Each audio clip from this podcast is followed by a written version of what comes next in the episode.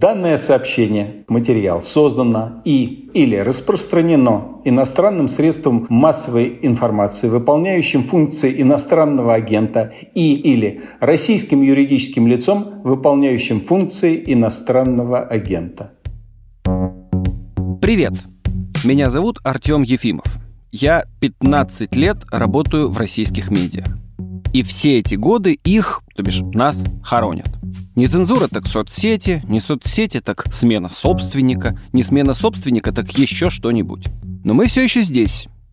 Об этой удивительной живучести русских медиа о том, почему для них каждый кризис — это одновременно расцвет, а каждый расцвет — одновременно кризис, о том, как им, ну то есть нам, приходится меняться, чтобы оставаться собой, я буду говорить с теми, кто эти медиа делает. Нам запрещают заниматься профессией, а с нашими скиллами кем мы можем быть? Ну, видимо, активистами, чего очень бы не хотелось.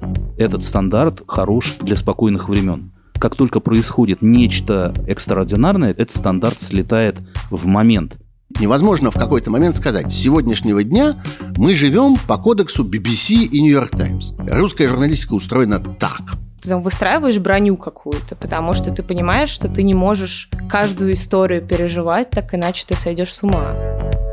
Это «Дедлайн» Новый подкаст «Медузы» о том, как профессия репортер превратилась в запрещенную профессию, читателей в подписчиков, а эта заметка в данное сообщение – это на самом деле довольно сложная работа, это расследовательская журналистика, это ужас какой-то.